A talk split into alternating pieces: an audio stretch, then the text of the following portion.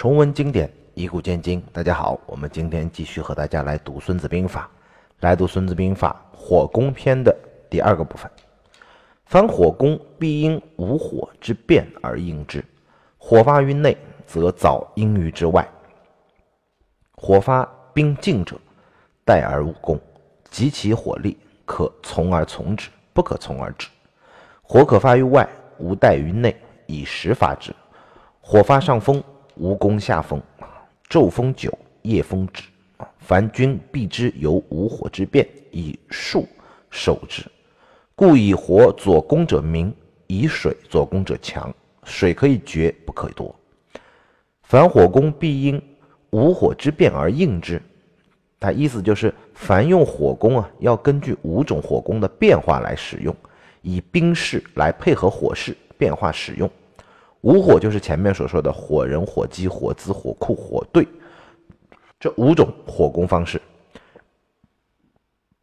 兵势和火势该怎么配合呢？下面讲了五条，所以把五火之变啊理解成五种变化也可以说得通。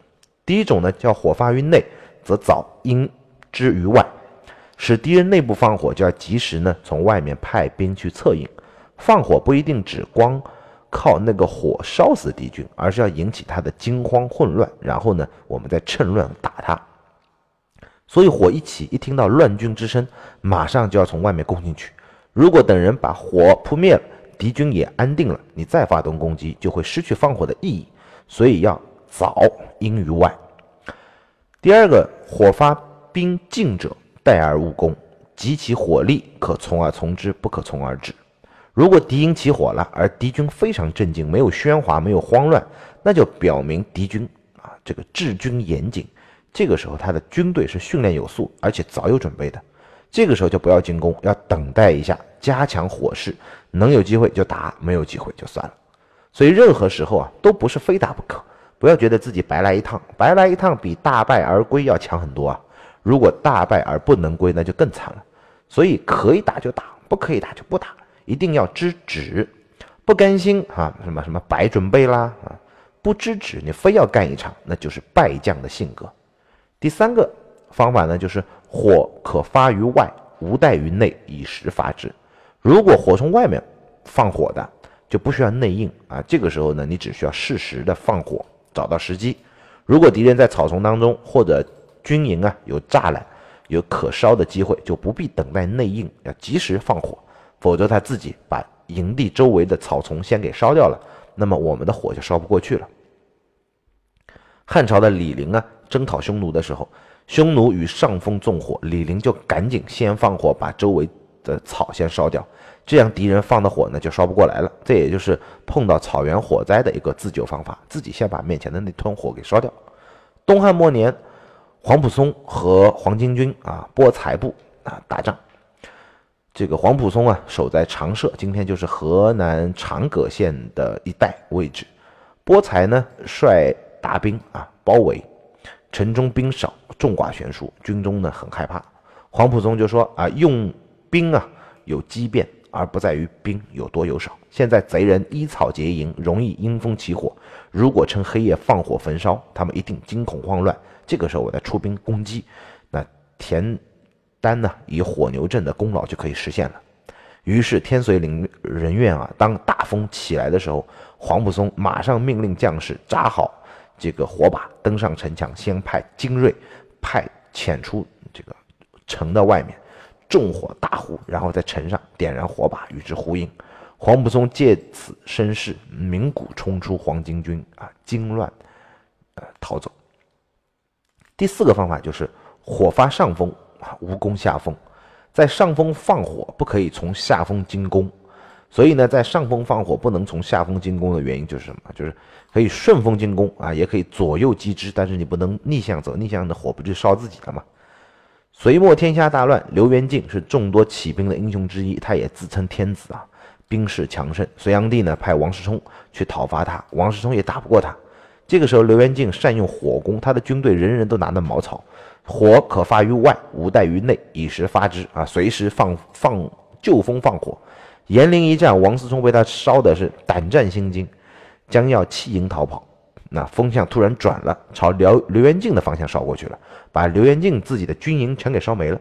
王世充啊，这个时候趁机掩杀，大破刘元军。之后，刘元敬就一蹶不振，屡战屡败，最后被王世充给斩了。所以，火攻要千万注意的是什么？风向它会变。第五个就是昼风久，夜风止。白天风吹的时间长了，晚上风就会停，这是经验之谈。曹操的注解叫“树当然也”。老老子的《道德经》也说啊：“飘风不终朝，骤雨不终日。”飘风就是暴风啊，暴风刮完一个早上就会停止，暴雨呢也不会下一整夜。意思就是，你越是来势凶猛的，越不会长久。术当然也。上天的风雨、军队的士气、人的警惕性都有数，都不是无限的。兵法呢，就是研究、把握、调配，利用敌我双方这些数的消长来进行打仗。凡军必知有五火之变，以数守之。所以兵军队啊，必须掌握着五种火的变化，心中有数，灵活运用才可以。故以火左攻者明，以水左攻者强。水可以决，不可以夺。就是说，水攻啊不如火攻。以火左攻者明，就是用火攻辅助，很明显啊，很容易就能获胜。以水攻者强，以水辅助进攻啊，攻势可以加强，所以火攻可以明白易胜啊，直接取胜，而水攻只能加强攻势。那这是为什么呢？因为水可以决，不可以夺；水可以阻断敌军，不可以夺取积蓄。这个夺是什么？十一家注解啊都说叫积蓄啊。曹操的注解叫随浊者，可以绝粮道，分敌军，不可以夺敌积蓄。水可以淹没敌人的粮草、粮道啊，可以分割敌人，但是不能把敌人的粮草辎重给烧光。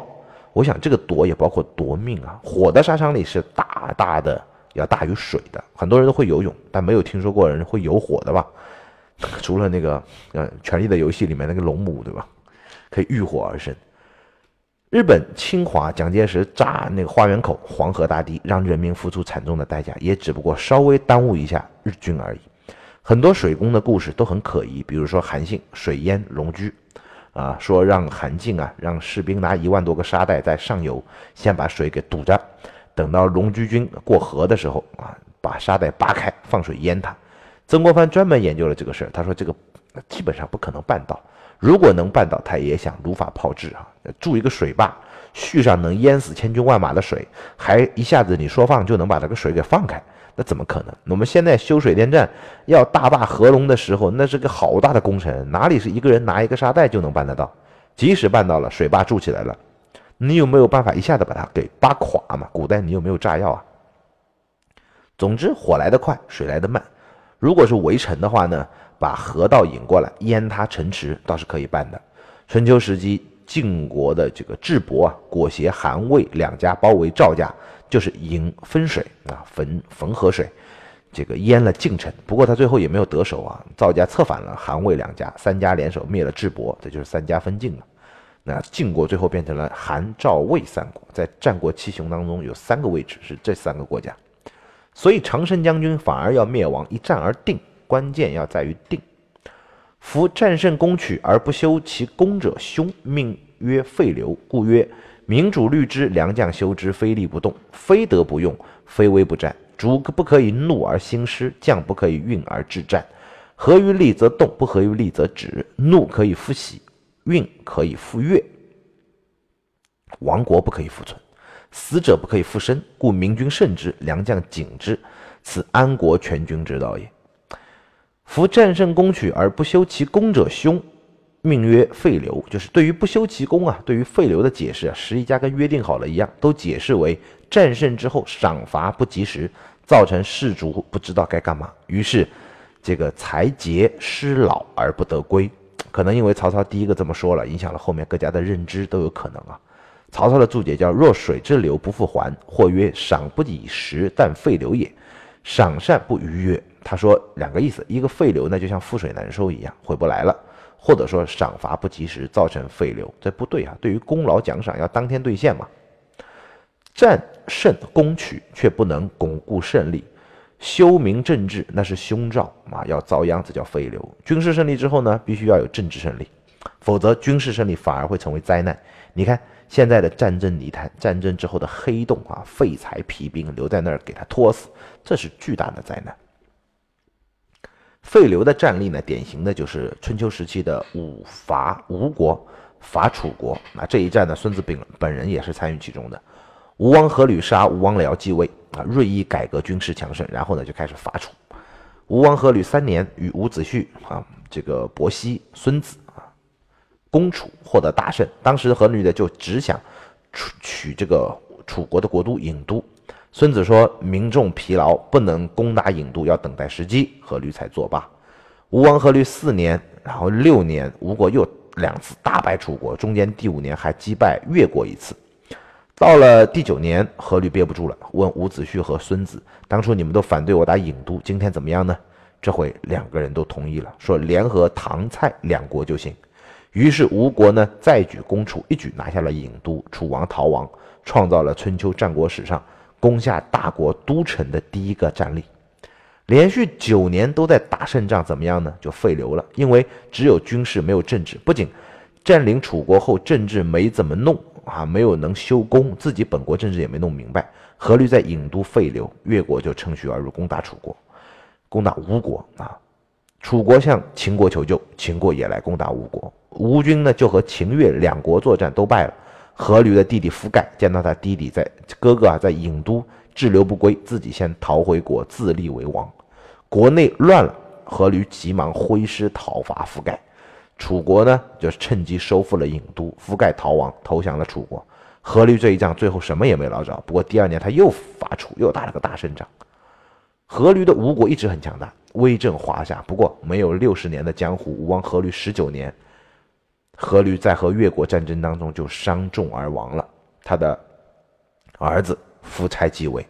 阖闾死后啊，临死的时候告诉夫差说：“别忘了勾践杀了你爹。”这个夫差和勾践的故事啊，大家都知道了。后来后来，这个夫差的吴国后来为勾践所灭，成为了春秋时期比较早灭亡的大国。夫战胜攻取而不修其功者凶。吴国呢，就是孙子时期的吴国，正是最典型的战例。中国古代就有数胜必亡的道理，百战百胜那就要亡了。这个怪不怪？这个典故其实就是评价吴国的。魏文侯问李克啊：“吴之所以亡者何？”对曰：“数战数胜。”文侯曰：“数战数胜，国之福也，其所亡何？”李克说：“数战则民疲，数胜则主骄。如果骄主治疲民，此其所以亡也。”意思就是魏文侯啊问李克啊，是个将一个他的手底下的将军，吴国为什么灭亡呢？李克说：“因为数战数胜啊，就打怎么打都赢，百战百胜，难道不是国家之福吗？反而为什么他会灭亡呢？”这个李克就说：“百战是因为仗打太多，那么百姓呢必然很疲于奔命。”辎重粮草钱财等等都要劳民伤财，百胜呢胜利太多，那么主君呢就很骄傲自大，以骄傲自大的国君去统治那些疲惫不堪的人民，那怎么可能不灭亡呢？吴起也会有类似的思想啊。然战胜易，守胜难，故曰天下战国五胜者祸，四胜者必，三胜者霸，二胜者亡，一胜者地。是以数胜得天下者稀，以亡者众。战胜别人容易，守胜就很难。所以说，天下战国五战五胜那是国家的灾祸；四战四胜那会出很多问题；三战三胜呢，那是霸主；两战两胜可以称王；一战而定天下，那才是天下之主。百战百胜而得天下的很少，灭亡的很多。项羽啊，百战百胜，最后呢没赢，对不对？刘邦呢，每次打都输，最后赢得了垓下一战，获得了。这个汉国天汉朝天下，战胜易，守胜难。今天的美国其实就这样，打什么伊拉克，打什么叙利亚，打这个那个，摧枯拉朽很容易。但你要守得住啊！你在伊拉克守不住，人家利比利比亚守不住，你在叙利亚也守不住，你在哪都守不住。美国在伊拉克就废流了，奥巴马不愿意废流，那就会输掉更多。找个女朋友也不是你想甩就能甩的，更想更何况一个国家呢？始乱终弃没有那么容易的，其实。故曰：民主虑之，良将修之。非利不动，非德不用，非威不战。主可不可以怒而兴师？将不可以运而制战。合于利则动，不合于利则止。啊，怒可以复喜，运可以复悦，亡国不可以复存，死者不可以复生。故明君慎之，良将谨之，此安国全军之道也。他说，所以啊，英明的君主啊，要慎重的考虑这些事儿；优秀的将领呢，要认真的研究这些事儿。不是有利就不要行动，不能取胜就不要用兵，不到危迫呢就不要作战。国君不可以因为愤怒而兴师，将领呢不可以因为愤怒而打仗。对于国家有利在动，对国家不利就停下来。愤怒的可以恢复到喜悦，气愤的呢可以恢复到高兴。但是你国家没了，就不可能再复存；人死了，也不可能再复生。明君要慎重，良将呢要警惕，这才是安国全军之道！这是我们今天和大家说的火攻篇。我们下一期和大家来讲最后一个篇章，兵法十三篇最后用剑啊，使用间谍。我们下期再见。